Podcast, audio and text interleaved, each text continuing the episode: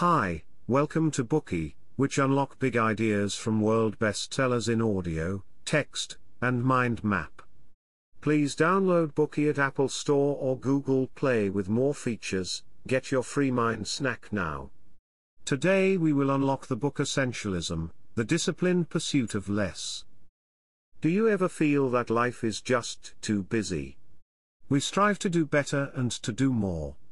Every day there is so much to accomplish, so much information to assimilate. Overwhelmed by all that life throws at us, exhausted, trapped, we gradually become victims of the competing pressures of work and life. Time has become our scarcest resource.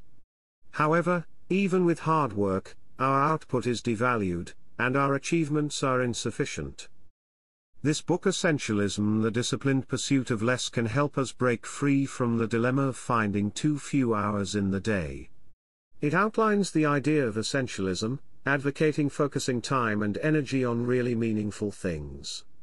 The book challenges deeply rooted anxieties, expressed as I have to, all is important, and I can do both, and promotes the idea of I choose, only a few things really matter, and I can do something but not everything.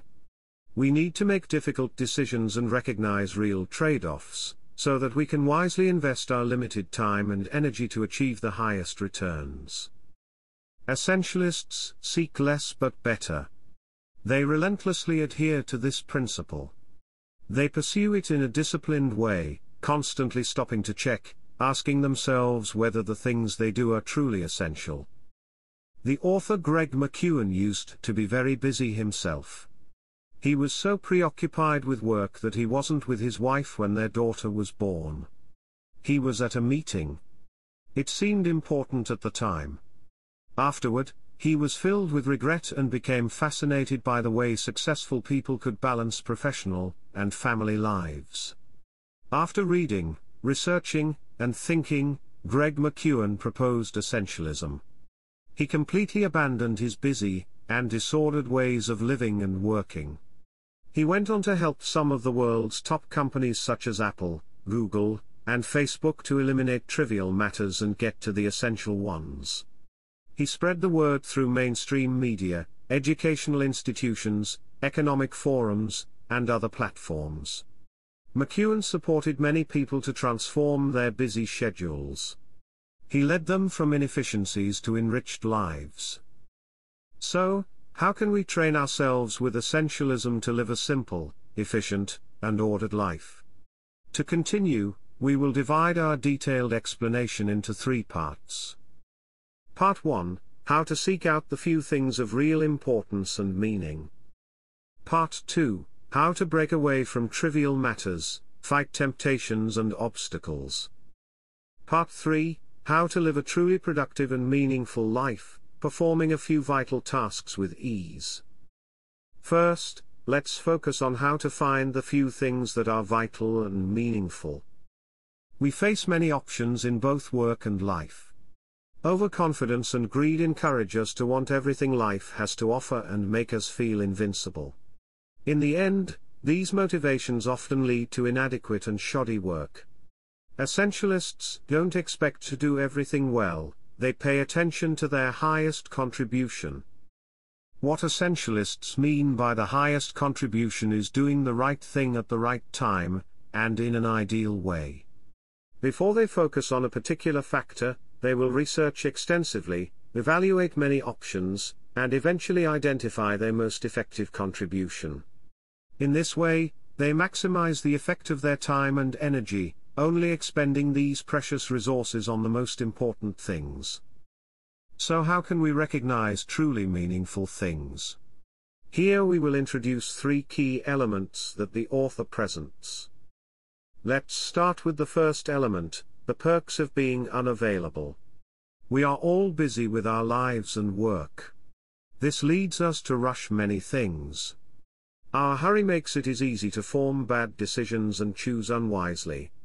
However, when you have sufficient time and have a relatively isolated and undisturbed place to think, your mind will be more active, and your decisions will be more rational and precise.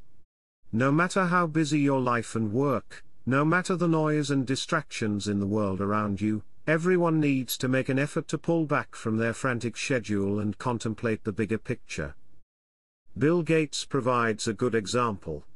Twice a year, he takes a week off to hide from work, making both his time and location unavailable.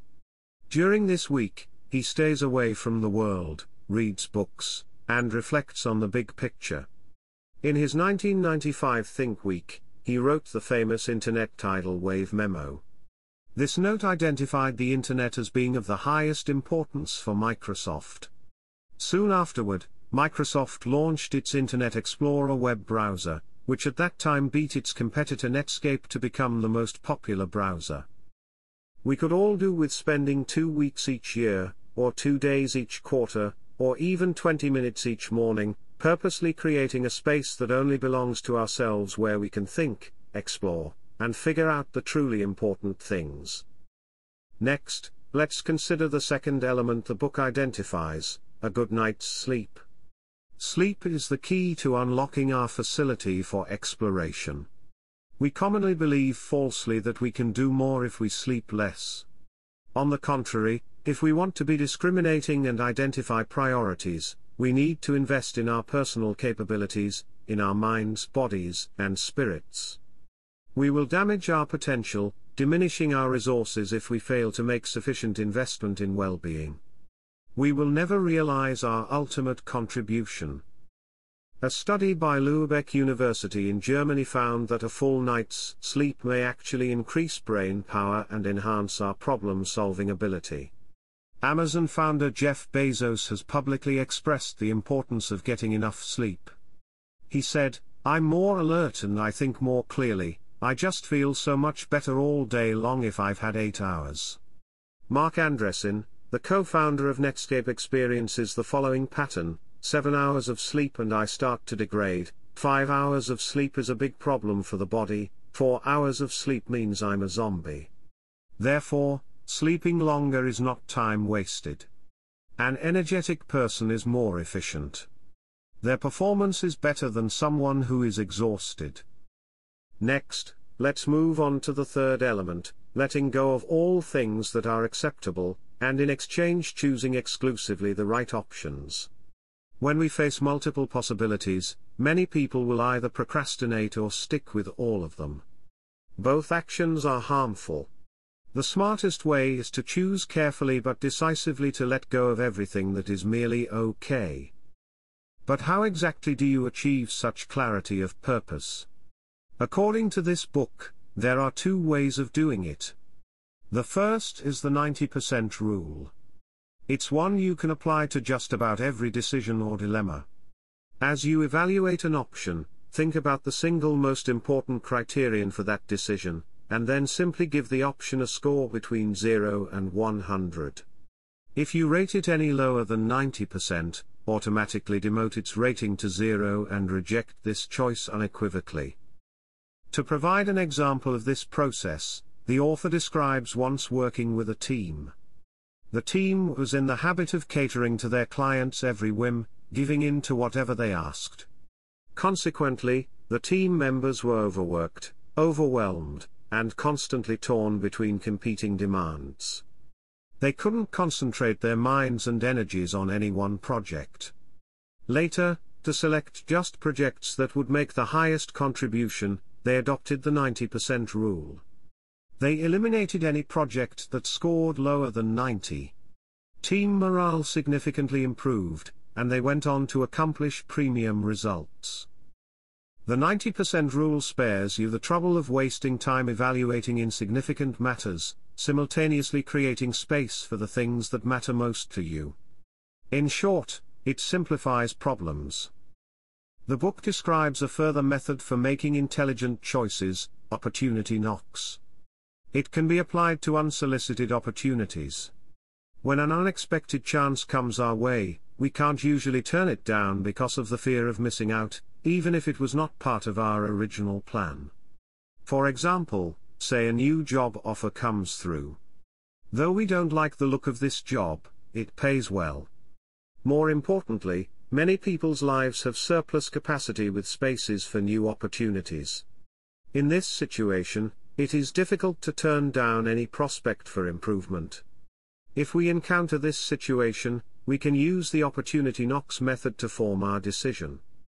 The first step is to write down a description of the opportunity. Secondly, make a list of three minimum criteria. To even be considered, this option must fulfill all three of these criteria. Third, list three perfect attributes that the opportunity could ideally fulfill. According to this method, if the opportunity fails to meet the first set of minimum criteria, we can immediately reject it. We should also turn down any options that pass the minimum criteria but fail the second three more testing criteria. Take the job offer we mentioned previously as an example, the minimum criteria you write down all relate to social and health benefits, paid vacations, and end of year bonuses. The three criteria for a perfect match demand potential for the improvement of skills, possibilities for promotion, and the job's fit to your level of expertise. If an offer fails the minimum criteria test, then do not accept it. If it does not meet at least two out of your three ideal criteria, then let it go too. In this way, the opportunity knocks method will relieve the burden of decision making. But what's important is not just following this practice, but making a habit of decision making according to a standard process. That concludes part 1 where we learned how to drill down to just a few truly important and meaningful things. The method involved totally three aspects. First, the importance of making yourself unavailable. Second, getting enough sleep. And third, letting go of merely acceptable things in favor of your optimal choices. Today we are just sharing limited content. To unlock more key insights of world-class bestseller please download our app. Just search for B-O-O-K-E-Y at Apple Store or Google Play. Get your free mind snack now. Dir hat dieser Podcast gefallen? Dann klicke jetzt auf Abonnieren und empfehle ihn weiter. Bleib immer auf dem Laufenden und folge uns bei Twitter, Instagram und Facebook. Mehr Podcasts findest du auf meinpodcast.de.